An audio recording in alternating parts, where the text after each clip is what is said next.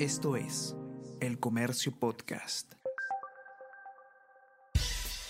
Buenos días, mi nombre es Soine Díaz, periodista del Comercio, y estas son las cinco noticias más importantes de hoy. Viernes 28 de octubre.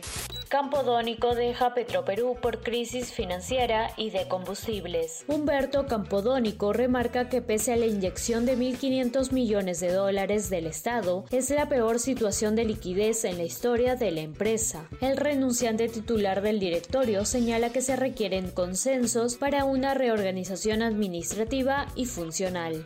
El MINSA sigue bajo control de Cerrón con la designación de Portalatino. Kelly Portalatino juró al cargo cuatro días después de anunciarse la destitución de Jorge López. La vocera de la bancada mantiene vigente la cuota de poder del exgobernador de Junín, Vladimir Cerrón misión de la OEA buscará presentar una opinión equilibrada. La denuncia constitucional contra el presidente Castillo ha sido puesta en conocimiento de las delegaciones de la Organización de Estados Americanos. Guerra García dice que medidas que adopte grupo no son vinculantes se han reportado más de 7.600 incidentes de violencia escolar este año en el país. Según el portal CICB, los reportes de violencia escolar aumentaron 10 veces del 2021 al 2022. Colegio de Psicólogos no tiene suficiente personal para abarcar todo el país. Padres deben asegurarse de que las escuelas cuenten con el protocolo.